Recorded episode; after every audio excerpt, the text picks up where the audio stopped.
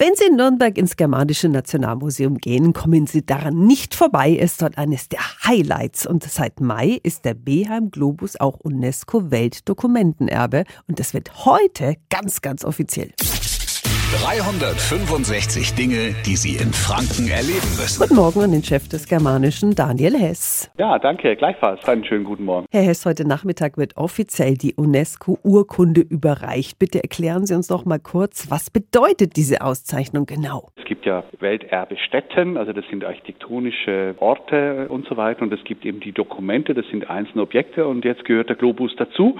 Und wir sind natürlich sehr glücklich, weil das eine ja, eine weltweite Sichtbarkeit dieses einzigartigen Objekts äh, garantiert und deutlich macht. Mhm. Die UNESCO hat also die historische Bedeutung des Globus anerkannt. Seine Entstehung war ja zu einer Zeit, als es einen Wendepunkt in der europäischen Geschichte gab. Amerika ist zum Beispiel gar nicht aufgezeichnet, gell? 1492, als er entstanden ist, ist Kolumbus unterwegs und hat Amerika eben noch nicht entdeckt. Die Portugiesen haben vier Jahre vorher das Kap der guten Hoffnung umschifft. Man wusste gar nicht, dass es einen Seeweg gibt, dass man Afrika umschiffen kann.